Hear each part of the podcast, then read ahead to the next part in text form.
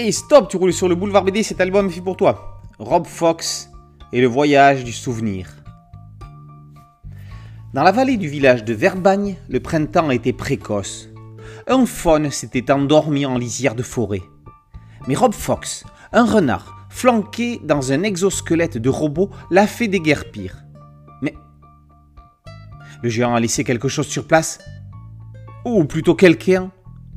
Un souvenir. C'est une espèce de bestiole de la taille d'un bébé. À cet âge-là, ils sont toujours mignons, mais après, ils grandissent et deviennent dangereux. Monsieur le maire demande à Rob Fox de s'en débarrasser moyennant honoraire. Alors que le lendemain, notre renard s'apprêtait à le noyer, il est empêché par Rune, une louve, qui le convainc de l'épargner. D'après elle, un souvenir a le pouvoir de remémorer à n'importe qui des choses oubliées. Elle le sort d'un livre illustré que lui lisait sa grand-mère quand elle était petite. Pourquoi donc Rune tient-elle tant à faire marcher le souvenir? Que convoitent les bandits qui cherchent à mettre la main dessus? Et quelles sont donc ces affaires que manigance le maire?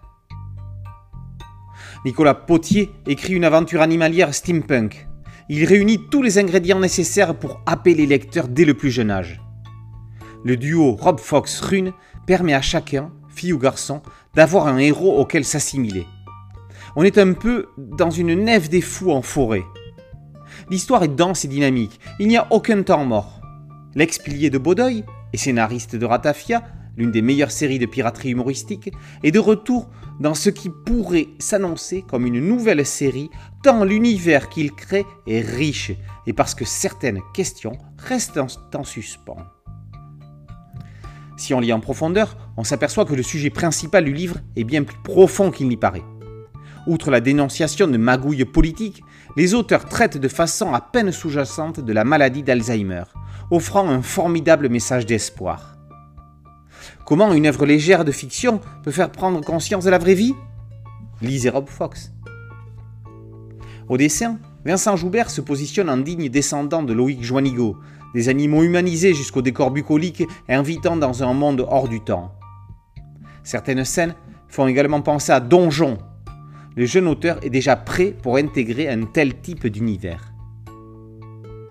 Conte fantastique animalier tout public, Rob Fox et le voyage du souvenir entrent dans la catégorie de ces merveilleuses histoires de fin d'année à lire devant la cheminée.